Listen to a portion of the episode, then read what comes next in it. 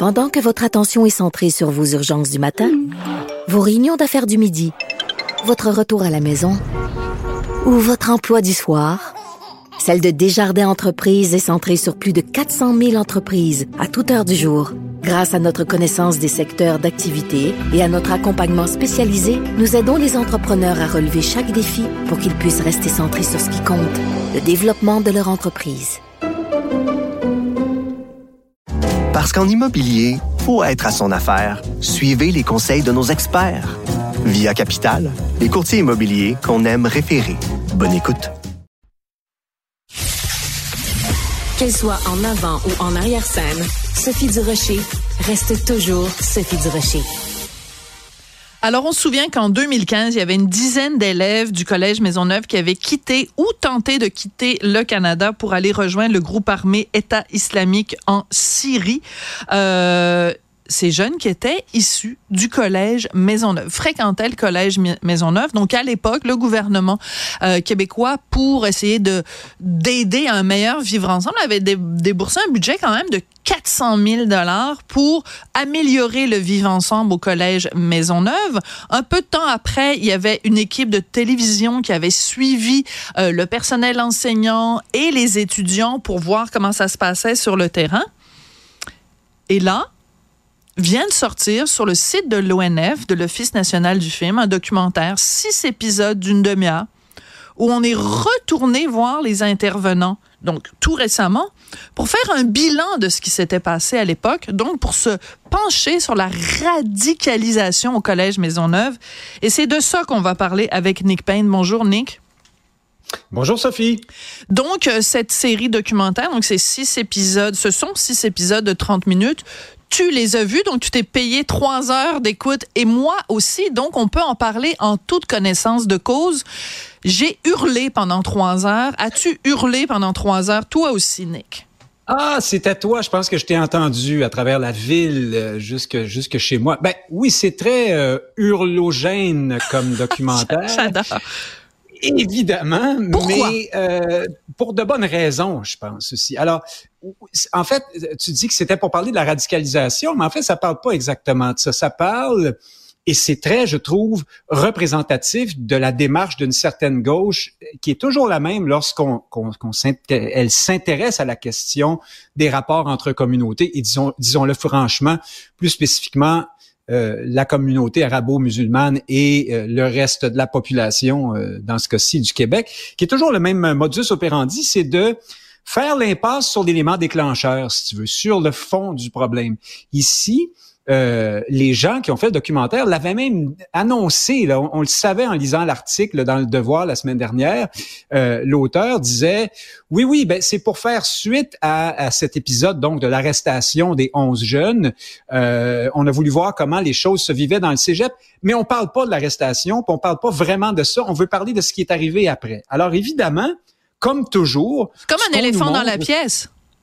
Ben c'est l'éléphant dans la pièce et on fait donc comme si le rapport difficile, parfois empreint d'une certaine suspicion ou de certaines réticences entre les autorités, je sais pas moi, ou la culture d'accueil et les gens euh, de culture arabo-musulmane, serait une sorte de d'émanation spontanée qui arriverait de nulle part. Hein? Et là, ben on les présente comme des victimes. Et ce sont effectivement ces épisodes de victimisation plus ou moins intense dans laquelle on explique que notamment que euh, ce qui mène à la radicalisation, les brefs moments où on parle de radicalisation, c'est pour nous dire que c'est l'exclusion qui mène à la radicalisation. Hein? C'est parce que ah, donc c'est notre faute encore. C'est un travailleur social qui dit ça.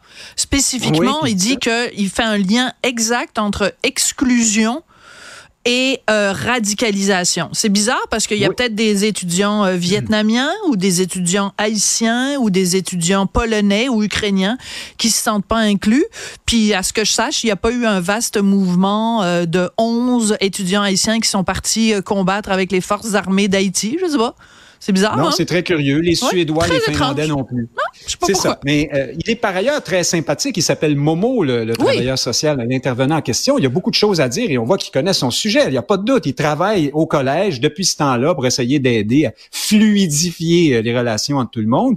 Euh, tu vois aussi c'est le, le, fait de quelques personnes, hein, ce documentaire, tu le vois beaucoup, lui, tu vois beaucoup une étudiante brillante, hein, brillante. franchement, euh, oh très articulée, elle s'exprime très bien. Elle s'appelle Ryan, Ryan, pardon, Ryan. Ryan, voilà. Et elle explique, elle, en commençant, qu'elle était heureuse d'aller à Maisonneuve pour y retrouver beaucoup de gens de sa communauté, pour pouvoir vivre avec, eux et être comme eux. Mais après, elle nous explique qu'on les exclut, par exemple. Voilà. Hein. Un, Alors, j'ai un, extrait, j'ai un extrait de Ryan. Euh, donc, euh, c'est extrait du sixième épisode. Donc, si vous vous rendez jusque-là, si vous n'avez pas pitcher votre ordinateur à travers la pièce avant de vous rendre au sixième épisode euh, où elle parle justement de euh, la radicalisation. Donc, on écoute Ryan, extrait de cette série documentaire Maisonneuve. Est-ce qu'on donne la place à nos jeunes pour être des héros? J'ai l'impression que les personnes qui partent, c'est, c'est pas des personnes qui sont mauvaises, c'est pas des personnes qui sont mal intentionnées, c'est des personnes qui ont envie d'être des héros, qui ont envie de sentir qu'ils sont en train de faire quelque chose pour les causes qui les tiennent à cœur. Ça m'amène à penser pourquoi ils ont senti le besoin de quitter pour devenir des héros dans les causes qui les intéressent. OK, alors ce ne sont pas des gens mal intentionnés, ce sont des bonnes personnes. Ils voulaient juste aller rejoindre l'État islamique, découper des têtes, mais c'est des gens bien intentionnés. Et puis leur cause est noble. Euh, leur cause est noble. Ils veulent juste aller découper des têtes. L'État islamique, faut dire ce que c'est. Nick Payne, à un moment donné, il y a tellement d'angélisme dans ce documentaire. On prend les gens ben pour des nonos. Il y a les profs. C'est hein, pas un pique-nique, l'État islamique. Oui, le prof. Alors, parle-moi du prof. Parce que, ben, la radicalisation, au fond, c'est bien. Oui, hein, il dit c'est pas si grave que ça. Parce que là, il confond évidemment les types de radicalisation. Il confond l'extrémisme grave et morbide avec les gens qui veulent aller au, cœur d'un problème et, se faire une idée très radicale. C'est pas du tout la même chose dont on parle. Mais lui, il fait comme si cette distinction-là n'existait pas. Absolument. Plus largement, là, Sophie, moi, le constat que je fais dans le documentaire et qui me fascine, c'est que on voit de jeunes de culture, des jeunes de culture arabo-musulmane. Il y en a deux principalement, Ryan et l'autre jeune homme plus de, droite, là, très très sympathique. Il oui, moi je l'aime beaucoup. Lui aussi. Oui. oui, et ces deux-là sont brillants, fonceurs, ils, ils, ils embrassent l'avenir, ils sont conquérants. Et à côté de ça, tu as des Canadiens français, soit woke, un peu mélangé. Euh, il y en a une qui voulait devenir police, elle va finir agent d'immeuble. L'autre était euh, dans l'assaut étudiante. Samuel, ouais. bon, finalement, c'est pas trop là, les cheveux rouges, bon, c'est pas trop où elle s'en va avec ça. Et puis, tu as des profs qui manipulent des concepts et puis qui sont un peu dans l'angélisme. Alors, j'ai vu vraiment un clivage important entre les tout deux à fait états d'esprit. Les Québécois, Canadiens, Français qui se qui sont contris, euh, qui sont en, en, examen de conscience, qui, qui, qui, qui se demandent s'ils n'ont pas des billets, comme cet animateur de pastoral, par exemple. Oui, qui, dit, euh, alors ils sont tout, ah. tout, le temps en train de parler de leurs biais inconscients et de leurs privilèges blancs. Tu dis, bah, attends deux secondes, là, arrêtez de vous excuser d'exister. Je veux juste revenir sur le prof d'histoire euh, qui s'appelle Félix quelque chose euh, Chénier. Attends, je vais retrouver son nom parce qu'à tout seigneur, tout honneur d'histoire ou de sciences politiques. Là, Mais c'est euh, le, le, même, le professeur d'histoire et de sciences politiques. Alors, donc ce professeur-là, à un moment donné, il dit, euh, euh, attends, vraiment deux secondes, ce sera pas très long. À propos des jeunes qui se sont radicalisés, je vous rappelle, ce sont des jeunes qui ont été arrêtés euh, dans certains cas parce que euh, euh accusés de terrorisme. Mais il y en a certains cas, certains qui sont partis rejoindre l'État islamique, certains qui avaient l'intention de le faire. Alors, le prof d'histoire et de sciences politiques dit deux points, ouvrez les guillemets. Ben, J'ai noté mot à mot. Elle dit c'est à la fois triste et beau de les voir parce qu'ils avaient une quête identitaire, une volonté de défendre des gens qui sont des laissés pour compte, une quête de justice. Il y a quelque chose de beau derrière ça. C'est juste que le combat est mal canalisé. OK, moi, je me dis, ce gars-là, il est prof au cégep, mais c'est ça qu'il enseigne à propos de l'État islamique, islamique, les amis. L'État islamique. Non, non, ça n'existe pas. Dans le documentaire, cette chose-là n'existe pas. De la même façon que dans tout le débat sur les accommodements raisonnables et puis la charte des valeurs puis la loi 21 après, 2001 n'existe pas non plus. Hein? On fait comme si c'était jamais arrivé toute la violence. C'est passé quelque chose en 2001 Québécois. Ah, je savais pas. Ouais. Ouais. Alors bref, et, et, et, l'autre truc, euh, euh, que j'ai remarqué dans le documentaire, qui est, qui est très intéressant, je sais pas si c'est voulu, c'est que qui, et qui est très symptomatique de notre société, c'est que tu as les, donc les jeunes woke de l'association étudiante oui. qui voudraient bien être progressistes, qui voudraient bien être inclusifs et ouverts d'esprit, mais les principaux intéressés n'en ont rien, rien à foutre. En, fait, oui, en fait, ils disent, ils, disent qu'ils veulent. ça les antagonise. Voilà, c'est ça. C'est qu'en fait, les, les, les jeunes woke qui sont à la, à la association étudiante, sont confrontés à un moment donné par Ryan, euh, qui leur dit ben, comment ça se fait qu'il y a juste des blancs puis des québécois de souche? Et il y a quelqu'un de l'association étudiante qui lui dit ben c'est peut-être à vous de venir nous voir puis de postuler. Et il y a quelqu'un qui lui répond il y a trois postes à pourvoir à l'association étudiante. Postulez, venez les prendre. Et puis elle dit aussi de toute façon, de façon générale, l'implication étudiante est un problème, peu importe la communauté. C'est un problème dans les cégeps. Les gens veulent pas faire partie des associations étudiantes, mais évidemment, cette fille-là dit ah mais c'est parce que nous on est victimes, c'est une discrimination, c'est que vous voulez pas de nous. Mais c'est parce que vous ne faites pas un pas vers l'association étudiante. Non non, mais, mais par ailleurs l'association représente tout ce qui eux ne les intéresse pas. C'est-à-dire alors tu as ce jeune euh, d'origine arabo-musulmane, enfin algérienne peut-être ou maghrébine, plus très sympa dont on parlait tout à l'heure.